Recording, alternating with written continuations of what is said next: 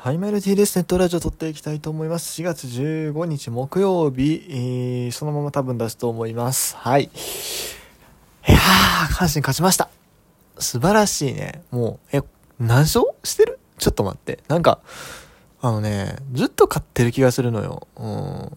あ、ちなみに、あの、今日は阪神の話しかしないつもりです。うん。あの、基本的に多分、毎週、まあ、日曜か月曜、こう、まあ、2カード？まあ1週間終わって、まあ全球団のは軽くチェックするっていう感じになるかな。でまあ、あカードごとに阪神だけ限定でこうやってもいいかなというふうに思ってます。まあ別にね、そんなめちゃくちゃ忙しいわけでもない。あの、何回も言ってますけど、うちの会社結構ホワイトなんで、あのー、まあ、ある程度自由にはできるんですけども、まあそうですね、ちょっと、うん、まあ、配信の頻度は比較的抑めになるかなというふうに思いますが、さて、えー、お話をしていきましょうなんですけど、いや、ほんまに、え、阪神何連勝なんこれで？なんかね、ずっと勝ってる気がするのよ。うん。あの、去年も、あれ、えっ、ー、と、コロナの時、あの、あれですよ、あの、甲子園戻ってきた時にバンバンバンバンバンって勝ったじゃないですか。そう、あの時もなんか変な感じしたんですけど、今もそのね、同じ変な感じがするんですよね。うん。でもね、あの時とち、え、阪神、え、5連勝 ?5 連勝 そんな買ってたっけ？あ、マジか。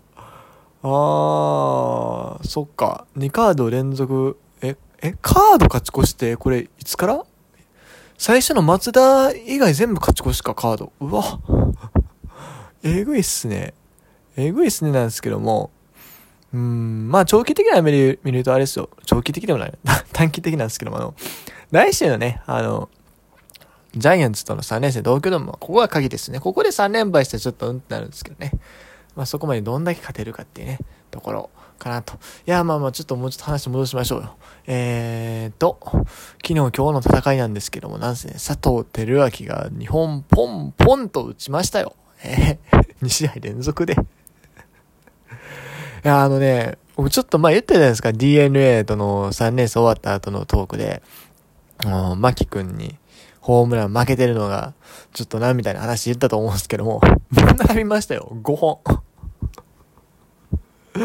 いや、すごいっすね。うん、まあ、打率で言うとまだまだなんかな、確か。打率で言うと今日の試合終わって2割3分8厘低いんですけども、いやでもここ、最近めちゃくちゃ打ってません？うん。連続し安打がもう5試合に伸びましたよ。で、えー、4月に入ってから打率2割7分3厘、ホームラン4本。素晴らしい。素晴らしい。まあ、あのー、4月、5月、6月、7月、8月、9月と。あと仮に、同じ成績で9ヶ月いったとしたら、ホームラン36本ですよ。うん。あの、まあ、3月は1本打ってるけども。え？待って、4月まだ前半よね、よく考えたら。4月前半よね、よう考えたら。まだ4月の15やのに、ホームラン4本打ってんすよ。これ今月ホームラン8本打ってもおかしくないっすよ。なんなら2桁打つかもしれん。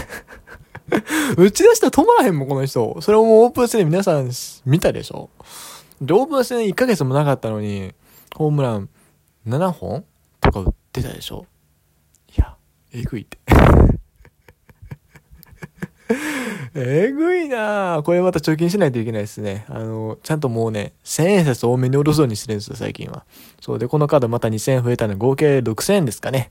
洋川が1000円。洋川がね、逆に今度出場機会がないんですよね。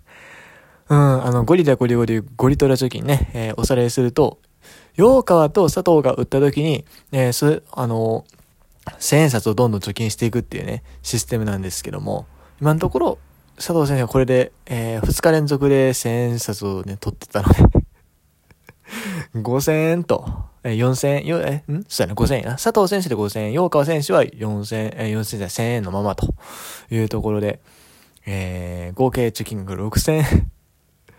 いやー、佐藤くん素晴らしいね、本当に。うん、っていうとこなんですけども、そうなんですだから、佐藤が打てば打つほど洋川の出番がなくなるっていうね。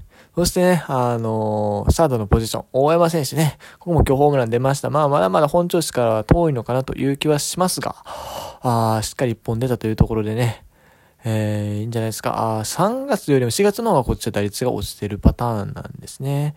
ちょっとそれが辛いところではあるんですが、まあまあ、チーム勝ってるんでね。うん。あの、チームの状態が落ちてきた時に打ってくれればいいんですよ。そう、ずっとこのまま行くわけがないんで。で、冷静に考えて今さ、もう、近本と大山が当たってないわけよ。そう。当たってないのに、こんだけ打ってるの、やばない？いやー、変よね。うん。だって去年この二人おらんかったらもう無理ですみたいな感じのチームやったのに。今年もこの二人おらへん、おらへんっていうかさ、あんまちゃんと機能してないのにボコボコ打ちまくってるもん。いやおかしいよね、ほんまに。もう阪神ファンになってからこういう感覚で初めてかもしれん。なんか、うん。いや、今ね、こうなんや買ってるのがね、不思議、不思不思議っていうか、いや、まあ戦力みたいなとこなんですけども、なんかね、すごい変な感じするの。まあよく言われてるじゃないですか、ネットで。あの、阪神ファンが、こう、いつも優勝優勝やって言うけども、実際に優勝しそうな感じになると急に焦り出すみたいなね。その感覚なんですよね、ほんまに。僕がこう、阪神ファンになった2005年ですよ。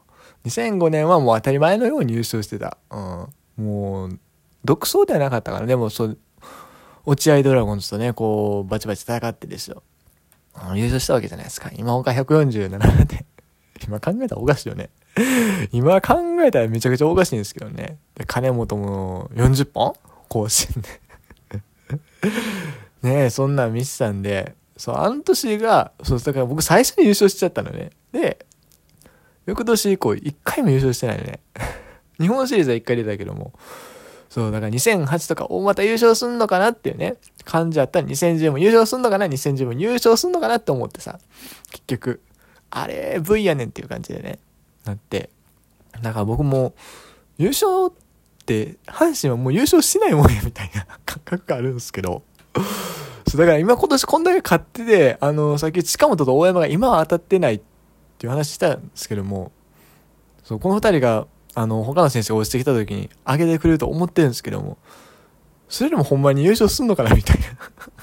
いや、まだ早いね。まだ4月やもんね。ちょっと早すぎるわな、さすがに。い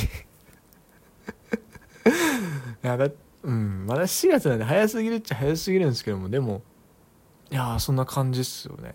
うん、まあ、打線、打線もそうなんで、やっぱ投手陣がエグいんでね。うん。えー、特にまあ、今日もね、えー、秋秋山今日ちょっと乱調でしたよ、あれは。うん、秋山なのに3フォアボールですから。いやー、えー、でも見事です、本当に。被安打3、奪三振4。まあ、フォアボール3つ、まあ普通のピッチャーやったらそんなもんなんですけど、秋山からしたらもう大乱調って言ってもいいですもん。ねえ、いやー、クオリティスタートですよ、本当に。よくやってますよ。うん。っていうところでね、本当に先発投手も充実して、ここにまだチェーンが下でちょっと調子上げてきてると。で、しかも、アルカンタラも来ると。ね。いやえぐいな、マジでって感じなんですけど。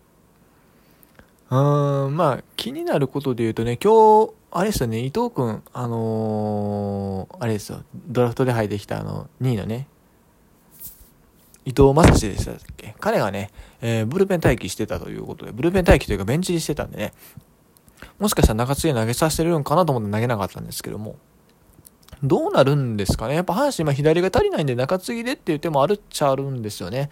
で、あの、チェーンウェインを先発に回してっていうパターン。それはありっちゃあり。ただ、あ外国人枠の問題があるんで、そこは難しいと。